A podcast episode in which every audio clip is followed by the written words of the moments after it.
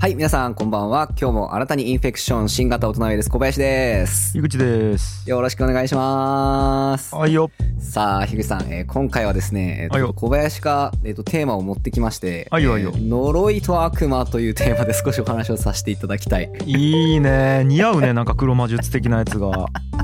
え、マジっすかうん似合いですか黒魔術的まあなややっつ。ぱだあ最初出会った時ドレッドやったしです。あ、まあ確かにそう っすね。若干そっち側っすねうん。そうそうそう。えーっとですね、うん。これちょっとなんかまあ、なんかオカルトの話に持ってってマジで申し訳ないんですけど、はいはいは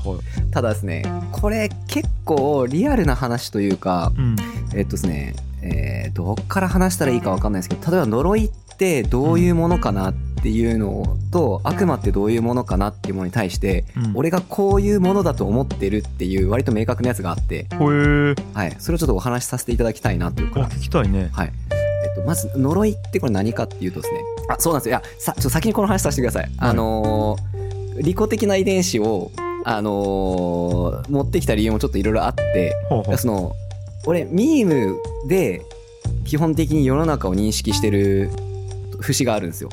あうんうんうん。リチャード・ドーキンスの影響で、うんでだから呪いとか悪魔っていうものも、えっと、ミームベースの存在として捉えてるんです、ね、なるほど。で、えっと、どういうとこからどういうことかというとおうえ例えば呪いなんですけど、うんえーっと毎日人から毎日毎日死ねって言われたら死ぬと思いませんっていう話です。ああそうと思うよ。はい、であでつまり、えーっと例えば、えーっとそれを直接的な言葉でもなくても、ーうんえーっと何ですかねえーっと単純に樋口さんのことをこう俺が例えばまあなんか恨む呪いをかけたいとするじゃないですか、うんうんうんえーっとまあ うわ恨んだらあれやなこうこけんかなこけんかな例えば思いす思ってするじゃないですか、うん。でそうするとあのーそれがどこかに派生していく瞬間があると思うんですようんうんそのミームの延長型がうん。うん。でそういうものが集積したやつが呪いだと俺が思ってるっていう話なんですよ、なるほどあれじゃないですか、えっ、とい遺伝子の長い手がそうです届くね、そうですそうですそうですあそうーでなするほどミームの長い手がこううん届いていってんじゃないかなっていううんところがあってですねうんえーっとここれなんでこの話を俺がそう思ってるかっていうこれ難しくてですね、えーっと実際にそういう人物に会ったことがあるっていう感じなんですけどどういうこと悪魔に会ったことあるってことえーっとですねそうですそう言っときましょう俺は、えーっとその人の中に悪魔がいたと思ってますえー、怖い怖い怖いえーっとですねこれどどういうことかっていうとですね例えばえーっとそうなんですよ全てがこの辺の話にちょっと集約してくるんであの例えばコンビニの店員さん理論も同じ話ですよねその、はいはいはい俺が前言ってたやつそのうん悪意を相手に渡すとそれが引き継がれてとかうんで例えばよくあるのが、えっと、児童虐待って親子連鎖ってある話知ってます、はいはいはいはつまりその児童を虐待する人ってのは自分が親からそういう風にされてきたでつまりそういうミームがあるんですよい。うん。だから、えっとまあ、ミラーニューロンという言い方もするんですけど模倣するんですよねそのコピーを作るっていう動きになるんですよ、だから同じことをするっていう、えっと話になっていくっていう風に俺は思ってるんですよねはい。はい。でそこに、えっと、単純な行動とか、えっと、動きと別に、えっと、また感情とかが少し入ってくるというか、えっとまあ、俺が考えてるのがそのその時に相手のことをプラスで思ってパスを出すかうんマイナスと思ってパスを出すかっていう差はあると思ってるんですよ。はいはいはでえっとうわごめんなさいちょっと話が散らかってるんで何言いたいかちょっと難しいと思うんですけどい。おうおう。えーっとですね例えばえーっと虐待を受けた人は、世の中から入ってくる情報を全て性で入ってきたものを負で変換してしまう可能性がある。なるほど。えーっと一つちょっと例を挙げますね。うんえーっと俺がその人とえーっと2人で出会ったとしましょう。うでん集合して待ち合わせして「ヤッホー」っつって「うんであそういえばさ飯食った」みたいな話になったとするじゃないですかう。んうん。でその人が「あ俺さっき食べてきた」って言ったとするじゃないですか。うん。で俺が実はちょっと腹減ってても「あお前食ったんならままだいっか」って俺が思ったとししましょうはい。で「あいやいやえっとじゃあいいいや俺もそんな腹減ってねえわ」って言ったとするじゃないですかうん。でその人と、えーまあ、しばらく一日過ごして、うんえっと後で飯を食いに行ってでうんご飯食べるときに「あそういえば俺めっちゃ腹減っとったじゃん実は」って俺がポロって言ったとするじゃないですか、はいはいまはあ、い。実際そういうことがあったんですけどはいはいはい。その時にブチ切れるんですようわー、ガーンなんでやみたいなええ何がってなるじゃないですかうん。これ理由想像つきますなんで怒るかえちょっとちょっと待って待ってえっ、とななんで言ってくれんかったんやちょっとそういうことですええももっと恐ろしいのがーは一体それで俺を騙してお前などうするつもりだったんだって言うんですよええええええほうえちょっとなん待でおって待っ前俺に嘘をついて騙したんだ一体何を企んでんだ貴様はっていう話で来るんですよておおおー衝撃やね衝撃でしょでもでも言ってる意味わかるじゃないですかい意味は意味はねい意味はうんうんだから、えっと、俺が考えるのは彼はえっと多分そういう風に物事を常に認識してるんですよそういうことやでつまりそういうえっとなんていうんですかねまあえっとどんなミームが入ってきてもそういう風にへそういう風なエネルギーに変換しちゃう脳内の形を持ってるんですよね、うんうんっていう風に俺は捉えてるんですよおお認識の仕方に癖がそういう癖があるんやそうですそうですそうですそうですでえっとで今度その人の立場にちょっと立って考えてみてくださいはいたかがちょっと友達と飯を食いに行って一言でそれなんですよねうんでおそらくあのーわざわざ文句を言ってないけどくっそあいつって思ってることめっちゃあるんですよあるやろうねはいでその人の心の中がどうなってるかちょっと想像つくでしょ怖い怖いはいでその人が例えば20歳だったとするじゃないですかあ何年間それを溜め込んできたんだろうっーうわうわ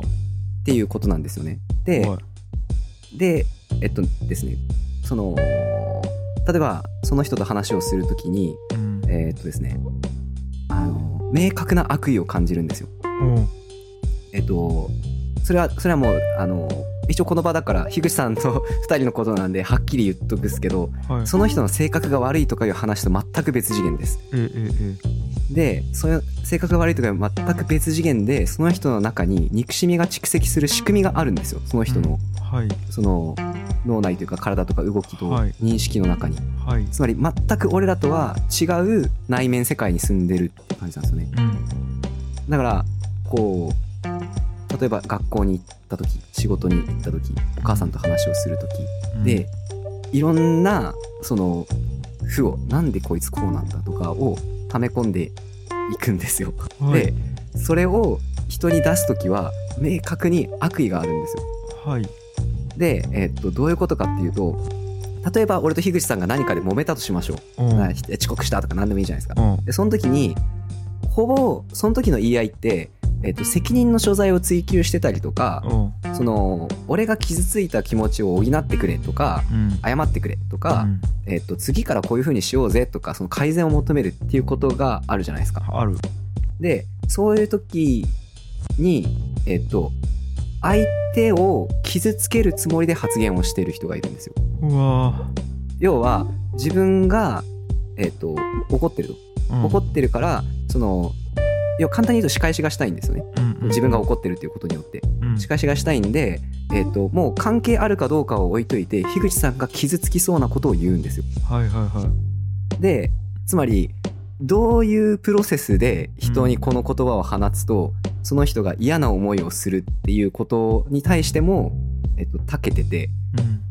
で意見がぶつかった時には改善とかですらないんですよ攻撃はいはに行くっていう、そのことがあったんですよね。はいこうなんて説明したらいいかな。で、で、その極端な話、こういう人っているんですっていう話を言いたいんですよ。はいはいはい一人二人じゃないんですよ。はいはいはいその、俺、小林調べによるとですね。はいはいはいで、おそらくこれ皆さん聞いてる中でも、ちょっとあってかすることってあると思うんですよね。あえっと頭の中に浮かぶ特定の人がおるんじゃないかちょはっといはいはいはい。もうその人が明確にそうだとは思わないまでも、あーなんかたまにそういう人おるよねっていうイメージ、ちょっとあるかもしれない。聞いてる人によっては。なるほどどどうですか樋口さんちなみに今の話はうわわかるかもいわかるかもはいおるわ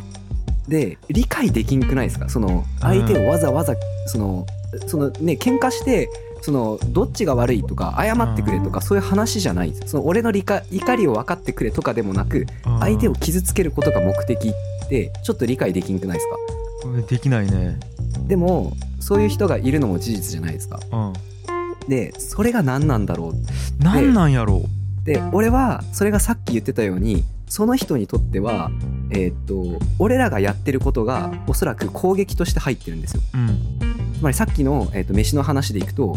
え別に俺はその特に何も狙いがあってやったわけじゃないよと言うと彼は思うんですよつまりこいつ俺を傷つけたかったわけかとうんその俺をおちょくってんだとかその俺をバカにしてんだとかうんそのそういう発想にいってるみたいなんですよどうもうんうんで、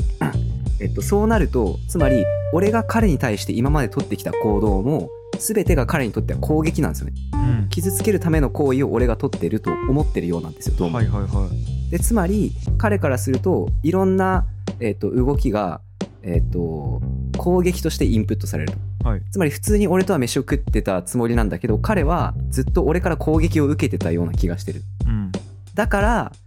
揉めた時に俺を攻撃するのそれは攻撃非難ではなくえもええ明確に痛めつけるっていう目的を取る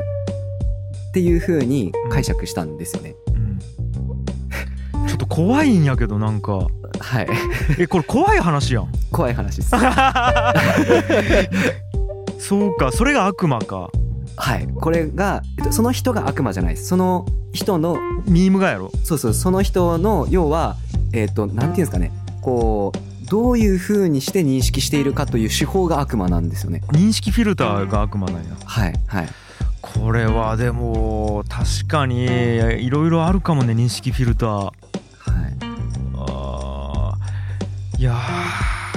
これいやだきあの本当にさ有意識論じゃないけどさ、物事っちその認識で全部できちゃうみたいな話があるやん、うんうんうんでそれ癖あるもんもんね多分うん。うんうんうん。うーそんうね思だったより違いますもんね、みんな。思ったより全然違うと思う同じ話を聞いても捉え方も違ううんうしあとはあのね面白かったのがねこれちょっうとん呪いと悪魔と離れるかもしれんねんけどはい。あのダウンタウンの松本さんはいはいはい。松本人志がはいあの心理テストをしたはいはいで、えっと、この絵を見て、はい。えっと、何に見えるかっていうのを心理テストしてそれによってこう、その人のなんか性質とか分かるみたいな感じだけど、もうねどんな絵が来ても笑いの方向に行くんち、うんうんうんうん、要はあの写真で一言みたいな、うんうんうんうんうんうんおたきいやそういうことっすよねそういうこと、んであと、うんうんえっとね、面白かったのが面白かったのがうんこれあの松本さんのラジオで話しとったんやけどうん人から怖い話を聞いたとうんうんでそれはあの、えっとね、崖から飛び降りる人をたまたま写真に捉えた人がおったっちゅうはあの怖い話があって。でその連射モードになっちゃってうんで、えー、とたまたま下から崖を映し寄ったら連射モードになってたらこの飛び込む瞬間がバシャバシャバシャバシャバシャあっちこう10枚20枚、うんうんえー海に飛び込むまで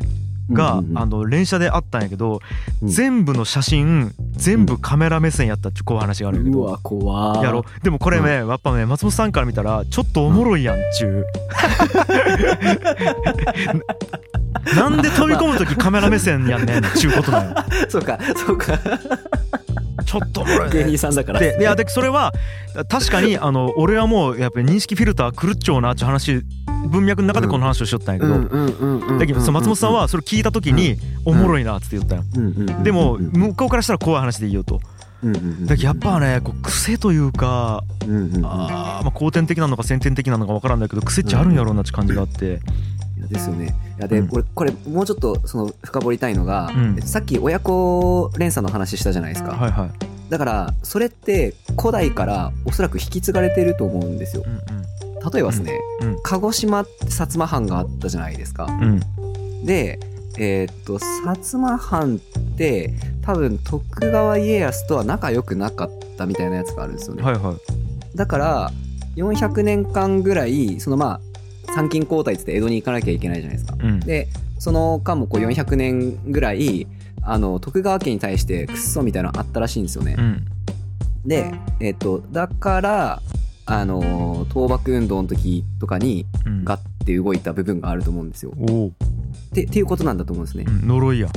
そうなんですよ。うんでそれはまあ悪い意味でいくと呪いなんですけど結局その、そこにあの時あいつらに負けたからとかうちの親父がそのあの人に嫌な思いさせられたとかがうんうん個人的感情ではなくやっぱり蓄積していってどこかに溜まっててっていうのがあると思うんですよ。うんうん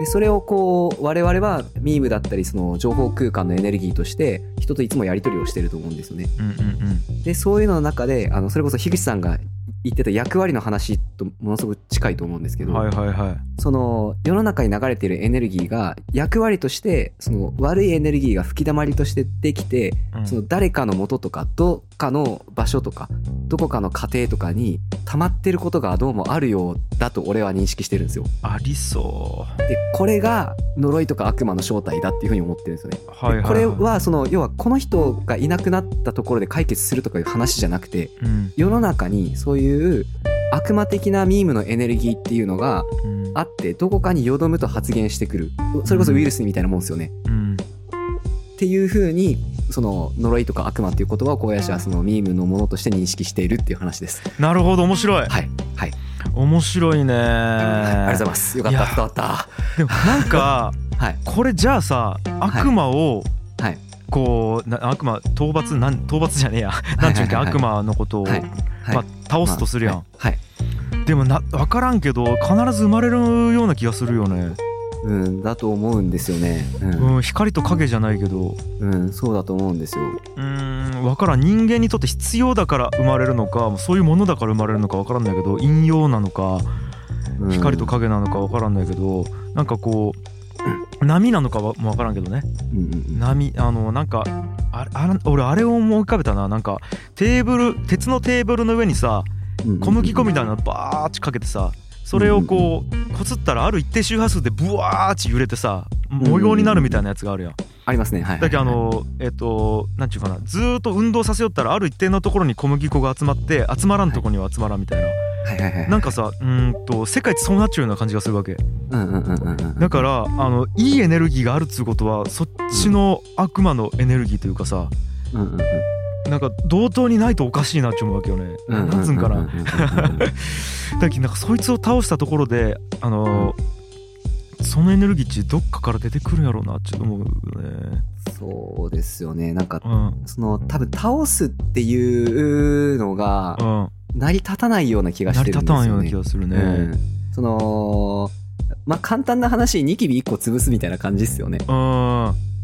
そのそこの海は出したけれども、うん別にそのニキビっていう仕組み自体がなくならないみたいなうんうんうん。なんか感覚なんじゃないかな確かにそのシステムは残っちゃって海をずーっと生産するもんね。うんうんうんうんうんうんうん。なるほどだからまねあ。そうそうなんですよでいやこれねもうなんかこうあんまり一応人のことなんでなんかあんまりこういろいろ具体的に言え言いたくないからですねちょっうんとできるだけこうふわっとして言うんですけどおうその人とやっぱやり取りするのむちゃくちゃしんどくてそらそうや。うん今はその関わりがもうないんですけどうん。あのーなんて言うんですかねでこれもっと怖いのが普通にしてると全然わかんないんですようーん。そのよくよく話をしてみないとその人がそういう認識をしてるっていうのが理解できない社会性はあるんよ。そうですそうですえっとつまりどういうことかっていうとその人あ、まあ、簡単に言うとですねその人多分自分以外の人間がほとんほとんどエイリアンみたいな感じで見えてると思うんですよねうんはいはい。でそれはまあちょっと俺がその人と長い付き合いの中でなるほどってなっていったところなんでちょっと説明難しいんですけど、うん。そのさっき言ってたような感じですよ本当に周りの人間周りの世界が全てが敵に見えてるっていうのが、うん。えーと説明として正しいと思うっていうような感覚の方なんですよね。はいはいはい。でだからその何ていうんですかねもちろん俺とのやり取り以外でもいろんなところでいろんなダメージを受けてるみたいで、うんそれをこうやっぱり負なエネルギーにせ変換してることが多くてはでたまにそれがこう何かぶつかるとドーンと吹き出すとか、い。うん。えーということもそうなんですけど、えーっ、と、だから、なんていうんですかね、こう、人を傷つける目的で行動することが単純にあるんですよ。はいはいはで、それを、えーっ、と、もちろん俺も言われたことあるんですよ。例えば死ねとか。い。うん。で、えーっ、と、それを本当に回数言われると、えーっ、と、すごいことになるんですよね。 なるやろで。うん、想像つくと思うんですけど。う。うんんう。うんだからなんか、やばい、やばかったなと思って。ーん。 なるほどね。なるほど はい。ね。はい。え、それってさ、はい。本当に全員に対してそうなんかな。えっとですね全員かは分かんないんですけど、まあ俺が見たところえっと認識が違うんですよ本当にうん、そううん対。人間っていう次元じゃない感じですねまあまあうん俺がその人見た時の話なんですけどいや、なんか俺が思うに、はいはいはいえーっとね、なんちゅうんかな。はい例えば俺さ田川を盛り上げようと思っちゃうはいはいはいはい。たら田川以外は言うたら、はえーっと、なんちゅうかな、えっと、別に憎んではないんやけど田川をエコひいきしちゃうわけよ、はいはいはいはい。エコひいきしちゃう、うん、はいはいはい。でもこれはさ、えー、と例えばじゃあ、えー、と田川っちゅう感覚がない人間やったらもしかしたら日本人をエコひいきしてそうじゃないものを他と捉える人もいるしれ、うんうんうんうん、海外をあうんもっと言うと家族っちゅうくくりをすごうんく自分のホームとしてそれ以外を他と捉える人もおうんうるんうんうんうんうん。なんかそういう感じでなんかね、うんえーっと自分の仲間と思う範囲がうんうんうんうん。違う人っちおると思っちゃってああ、なるほどなるほどなるほどなるほど。うんうんうんうんうん。で俺とか結構初対面の人でも結構仲良くできるんやけどそれっちはい人間っちゅうくくりで結構見ちゃうきないよね、ああ、なるほどなるほどなるほど。うんうんうんうん。でもさ世の中にはさ、友達4人ぐらいしかおらんくて、はいそいつらだけが大切でそれ以外どうでもいいっちゅう人おるやん。いますねいますね。うんうんうんだきもしかしたらその認識プラスその仲間意識のスコープというか範囲も人によって違うなっていう感覚もあって確かに確かにそうかもしかしたら、えっと、単純に俺が仲間の範囲から漏れてたそうそうそ可能性もあるんですうよね。もしかしたら強烈に家族に対するもう異常な愛とかがあるかもしれあーないなるほどなるほどなるとほど。思うんよねうんうんうんうんでなんかそこが強烈な異常愛がありすぎてそれ以外の人に対してうん負の方がなんか反発として出ちゃうとかなるほどなるほど。ちなみにそういう人は俺思いつく何人か、はいはいはいはいはいあはい。この人なんで特定のこういう人に対してものすごい攻撃をするんやろみたいなとかうーん一回こいつ敵と思ったらもう半端ない攻撃を仕掛けるんようんねうんうんうんうんでも仲間にはめちゃくちゃ熱いんよ情うんにうんうんうんうんうんうでなんかえっと単純にこの人は負のエネルギーが強いとか性のエネルギーが強いっていうよりはもしかしたらその向かう場所とかコントラストの差とかそういうのも要素としてあるかもなとは思ったん確かねに話聞いてまあ出方による部分もあるでしょうねその発言の仕方、うんただまあこう本当に説明が難しいところなんですけど、んえっと俺が見たところではちょっとなんかあの一個超越してるあ感じにそう見えたっすね。そうかんそうか、いやうんちょっと俺はもう合わんと分からんけどなそこに関しては、うんうんで本当に本当にあのーそういう感覚の持ち主だって気づくまではマジでわかんないです。なるほどあそうなんですよ。あでちょっとごめんなさいさっきの話ちょっと戻っちゃうんですけど例えばその人はこうエイリアンが周りにいる環境で育ってるとするじゃないですかう。んでもその人を例えば30年間生きてたら、うんえっとその世界で30年間生きてるわけじゃないですか。うんだからえっと普通に見えるんですよこっちからも。そういうことねはい。うんでその人の中からどう見えてるかっていうのはちか本当に近づいてみないと分かんないっていうか、はいはいはうんうんうんいかだって日常生活しようもんね普通にうんうん、びっくりしたっすねなんか、まあ、分かんないですもうもしかしたら俺の世界とか俺の認識が狭いだけなんかもしんないですけど、うんなんていうかあんなに明確に人を傷つける目的でしかも要はそういう言葉を与え続けるとその人が、えっと、ダメージを受けていくとかそういうことまで理解した上でわざわざそれをやってる人間っていうのは初めて見たっすね。えー ちなみになんでそうなると思うえーっとやっぱ敵だと思ってるっていう感じだと思うんですね。でもうーんとはいそういう理由があるはずよねそうなるうんうんうんううんうん。んだそういう人格形成をなんですしてしまうんやろうちゅうのはああなるほあど。ーまあやっぱりさっき言ってたその家族連鎖に近い部分があるんじゃないかな。なんかうんやっぱまあか聞いた感じ生い立ちえぐかったっすもんね。うーんなるほどねなんか脈々となんか代を超えたあれとかあるんかな、うんでなんかね俺が聞いた話だと、はいそういう呪いっていうのはねその陰陽師とかいいお頃からあると、うんで、えー、とやっぱりこう、えー代々伝わる呪いとかいうのが一番強いらしくて、うんえー、と親から子に伝わってくるでうんうんあの1回受けた呪いは7代起源っちゅう言われるらしいようねん例えば、えー、とめちゃくちゃ人を殺してしまった人がおったとするやん、だからその、そそれは、えー、と呪いを受けるとうんでそれは松代7代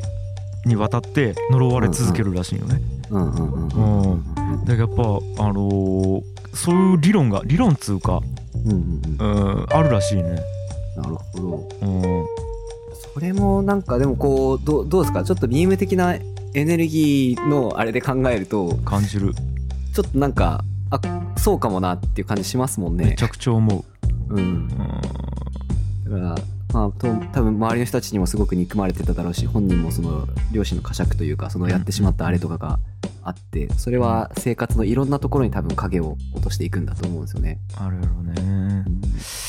いやーなんか悲しいけど、はいまあそういうものだと思うしかないねはいうんでちょっとテンション下げすぎちゃったんで、はい話話切り替えてみていいですかおおいいよ なんでもこれいきなりあのこれ似た話なんですけど、いありがたいっていう感覚をちょっと俺感じることがあってその話をさせてください真逆やんありがたいです、うんえーっとあのありがたいお坊さんっていうじゃないですかうんそのことについて俺考えてみたんですよねはいはいはあの自然にこうまみれたところに行くとその滝行するところとかがあってこう滝に打たれてるお坊さんとかいたりするわけじゃないですか、いはいはいで俺それを見た時にありがたいって感じたことがあって マジでマジでその感覚をちょっとこれ似てる似てる話なんですよほうほえっ、となんで俺がそう思ったかっていうと,、うんえっとちょっと待ってくださいありがたいってううんちょっとよくよく考えると,、えっと存在することが難しいっていうふうに書くじゃないですか、そうねありあるが難しい近くもんね、はい、ありがたいこれまあありがとうございますなかなかこんなことないっすよっていう意味っすよねうんうん、うん、普段なかなかこんなことしてもらえないですとか多確か分にそういうことだと思うんですけどはであのーって思った時にですねその要は滝行してるお坊さん見てよくやるなーっていうのがまず1個なんですよねうんうんうんでうわ俺あれできるかなと思ったらまずいやで俺ちょっとやできんなーってまあなるんですよねはいでもっといろいろ考えていくとあの人どういう生い立ちなんやろな何してきたんやろ今までと思うとうんおそらく俺と全く違ったその生命観とかうんえっと人生をこう歩んできて、うんえっとそこに立ってるんだと思うんですよね。うんで、まあ、その人なりにこう一生懸命やってたりとかいろんな思いがあると思うんですけど、うんえっとまあ、つまり俺はその人みたいにはなれないわけじゃないですか。うんまあその俺からするとああはなれないなっていう意味でまあありがたいっていうのが一個だと思うんですけどほいでもっと考えるとえっとですねそれこそさっきのミームの話にもよると思うんですけど、うんその人は神道かな多分神社なんで、えっうとん神道の文化をそういう人がいないと俺は失ってしまうと思ったんですよ。はいつまりその人が俺みたいに、えっとファーっつって遊んだり、まあ、まあ遊んでないかどうか分かんないですけど俺みたいな、まあ、気ままな生活ではなくそういうこう滝に打たれて厳しい、えっと修行をきちっと積んでくれてるおかげで、うん我々日本社会はえーその古来から伝わる日本神道のその滝行の精神だったりとか文化だったりそれを見た俺の心のなるとほそどの絵ず絵面の美しさそういうものを日本国民が失わずに済んでるのは彼らのおかげなんですよ。なしるかほもど彼らはなるそほのど俺が到底できないようなことをやってくれてるんですよ。はあはあはあありがたいと。なるほどはい、はあこれそのミームで考えた時に、うんその要はみんなでそういうもの文化というか情報エネルギーをみんなで共有してるわけじゃないですか。うっんうんうてんなった時にその人たちがそういうものをこう持ってくれてるなるほどありがたいってうんいう感覚になってるっていう話なんですけど、あれかなんか平均値から遠く離れたことを、えー、と多様性担保してくれてありがとうみたいな感じだよねそうそうそうそうそうそうそうそうそうそうそう俺にはそれ絶対できんみたいななるほどねいやすいませんそだいぶ語り尽くしちゃったっすけどいやそれで言うとさエベレストにさ、はい、登りよう人とか っちマジありがてえよあねりがたいっすねあの人たちなんなんやろね何なんでしょうねだって死ぬかもしんれんのにさ、うんうんうんうんうんうんとかいやそれこそあの「クレイジージャーニー」っていう番組とかそういう人ばっかりやん、うんうんうんうんね、今え亡くなったけどさあのーその何あの押し車で世界一周旅行する人とかさえー、すごリアカーマンかなちょっと忘れたうんうけんうどんなんかリアカー引きながらせ、世界をねなんか大陸横断かなんかした人とかおるわけよ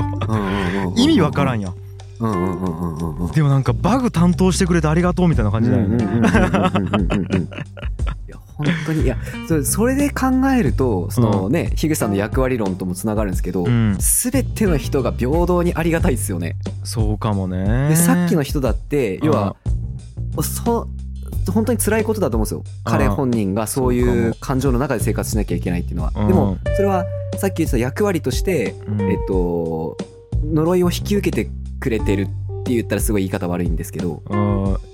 要は憎しみパワーを行動パワーに変える性質があるっちゅう捉えることもできるもんね、うんうんうんうんでそれで言うと、さあのヒトラーが独裁者としてうんうんうんあの、まあ、ものすごい力でブーストしたやん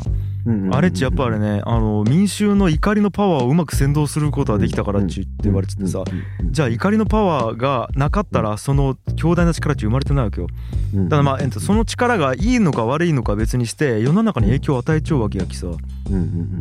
けどなんかこうそういう意味では怒りのパワーをうまく使えるスキルを持っているとも言えるよねと思って本当っすねうん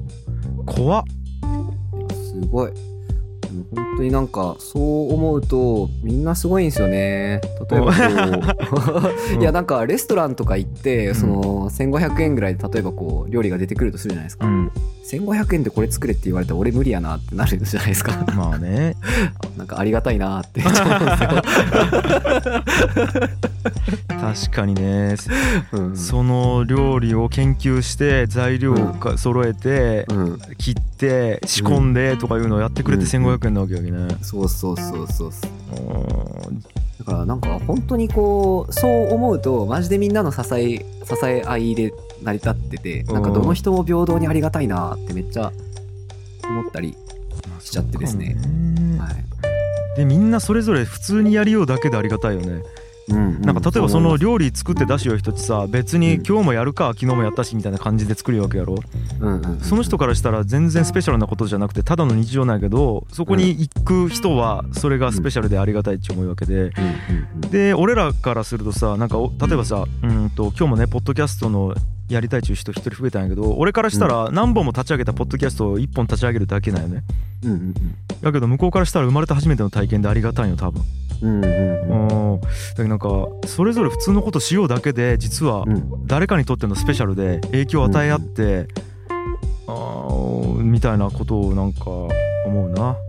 いや本当っすねうんあなんかそう思うとこう世の中捨てたもんじゃねえなというか なんというかそうかもねう、んうんきっとこのラジオをこうやって喋るだけでもなんか人の役に立ってるかもしれないし、あらうんありがたいじゃないですかありがたいじゃないですか いやーということであれやな、はいコバさん、はいい、つもいつもありがと うなあいやこちらこそありがとうございます。そ してちくしょうこれを聞いてくれてるリスナーのみんなありがとうなありがとうございます。じゃあ、うん今回ここまでにしたいと思います。はいよありがとうございました。ありがとうございました